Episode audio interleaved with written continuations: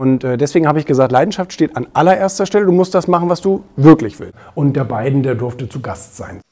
Wie man sie alle rumkriegt. Wir sind gerade für 50 Millionen zu haben.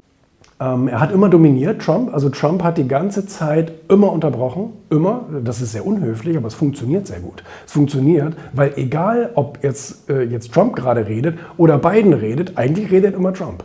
Immer, die ganze Zeit. Und wenn, wenn, wenn Biden zwei Sätze sagt, dann sagt äh, Trump falsch, Quatsch, so ein Unsinn, da, da, da, da, da. Also das heißt, immer beendet letztendlich Trump den Satz und ist damit, wie gesagt, auf der einen Seite sehr unhöflich, ähm, auf der anderen Seite auch unterhaltsam, aber äh, vor allem dominierend. Ne? Das heißt, eigentlich war das eine Trump-Debatte und der Biden, der durfte zu Gast sein, so nach dem Motto, und äh, war dann halt der Prügelknabe. Und ähm, das ist also, das, das, das ist also alles. Ähm, äh, und was mich immer wundert, ist, dass die Leute so verwundert sind. Die gucken sich sowas an und denken, das ist jetzt alles völliger Zufall. Nein, es ist nicht. Es ist alles bis ins kleinste Detail geplant. Es wird ja wochenlang geübt. Also jede Frage, die irgendwie vorkommen könnte, die laden sich Journalisten ein und sagen, komm, mach mich mal fertig. Stell mir mal die fiesesten Fragen, die dir einfallen. So, und dann antwortest du da so lange drauf und trainierst so lange, bis du die perfekten Antworten drauf hast. Ne? Und ähm, das heißt, es ist ja alles orchestriert. Das ist ja kein Zufall. Und auch eben diese ganzen strategischen Planungen, die dahinter stecken, sind eben kein Zufall, sondern es ist alles, ähm, alles Teil eines Masterplans sozusagen. Und das hat Trump wirklich sehr, sehr gut drauf.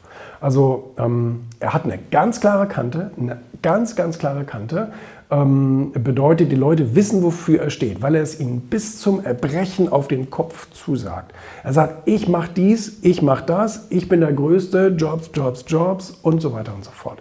Und nichts anderes fällt den Leuten dann ein. Und er benutzt auch immer wieder dieselben Worte, immer wieder dieselben Sätze in derselben Tonalität sozusagen. Ein berühmtes Beispiel von ihm ist, äh, wenn er zum Klimawandel gefragt wird. Er wird gefragt, ja, was halten Sie vom Klimawandel und wie ist es denn und wie, wie, wie ist denn die Situation in Amerika? Dann sagt er folgendes, jetzt nicht, Satz, äh, nicht Wort für Wort, sagt er, ich will die sauberste, kristallklarste Luft und das beste Wasser, was es auf der Welt gibt. Und das sagt er immer. Das ist ein einstudierter Satz. Und das, das erzeugt ein Bild im Kopf des Zuhörers, wo er denkt, oh, das klingt gut, das ist ein wirklich schönes Ding. Und der kann einfach sich auf so ein Niveau äh, rhetorisch runterbegeben, wo jeder was mit anfangen kann. Also wo selbst äh, ein Sechsjähriger sagt, oh, den würde ich aber wählen.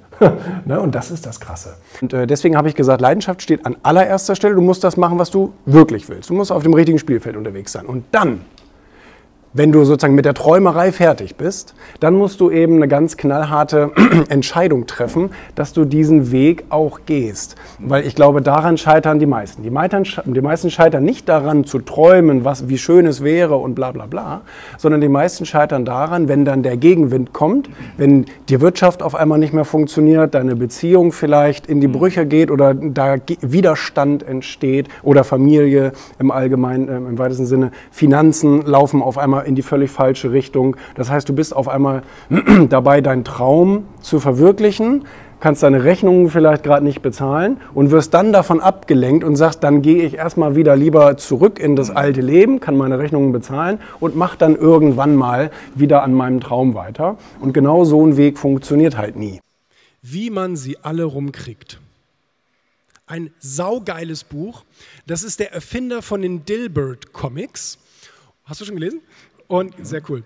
Und also wenn du es schon empfohlen hast, brauchst du natürlich nicht sagen. Nee, nee, nee, nee, nee, nee, mach okay. weiter. Und ähm, es ist ein saugeiles Buch, ähm, weil der sich mit Manipulation beschäftigt und mit Marketing und mit Öffentlichkeitswirkung. Äh, und äh, der hat es ähm, da, und er ist so, so, so ein Psychologe sozusagen, und ähm, hat geschrieben anhand der US-Wahl, der erstmaligen Trump-Wahl, jetzt wird er ja wahrscheinlich wieder gewählt, denke ich mal, ähm, hat er beschrieben, wie Manipulation, insbesondere öffentliche Manipulation, auch durch soziale Medien, wie das funktioniert. Also was sind die Mechanismen dahinter?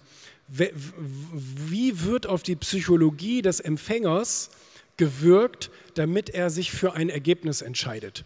Und das ist saumäßig interessant. Können natürlich die meisten Leute jetzt anfangen, aber es ist auch insbesondere eben für Unternehmer und für Verkäufer ähm, wirklich, äh, das ist ein Goldschatz. Ganz, ganz toll. Der Reed Hastings hat natürlich das Beispiel gebracht, klar von Blockbuster, logisch, ist natürlich das prominenteste Beispiel, 6 Milliarden Dollar Konzern, ähm, der größte Betreiber von Videotheken auf der Welt, äh, in den USA insbesondere, und hat halt diese ähm, diese Digitalisierung verschlafen, hat nie eine Streaming-Plattform oder irgend sowas gebaut. Netflix hatte sich ja selbst als Übernahmekandidat angeboten, hat gesagt, hier kauft uns doch, wir sind gerade für 50 Millionen zu haben.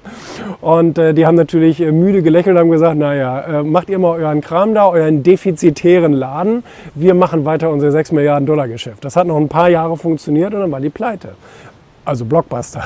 Netflix ganz im Gegenteil. Netflix ist mittlerweile der beliebteste Arbeitgeber der Welt. Neben Google und Facebook und so Platz 1.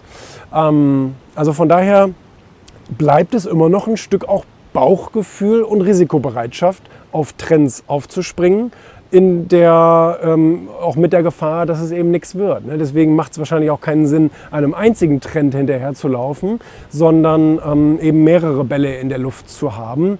Und nach dem Gesetz der großen Zahl wird irgendeiner von denen funktionieren. Das ist genau wie mit einem Aktienportfolio. Ne? Da können ja ruhig ein paar abschmieren. Hauptsache sind auch welche dabei, die gut laufen.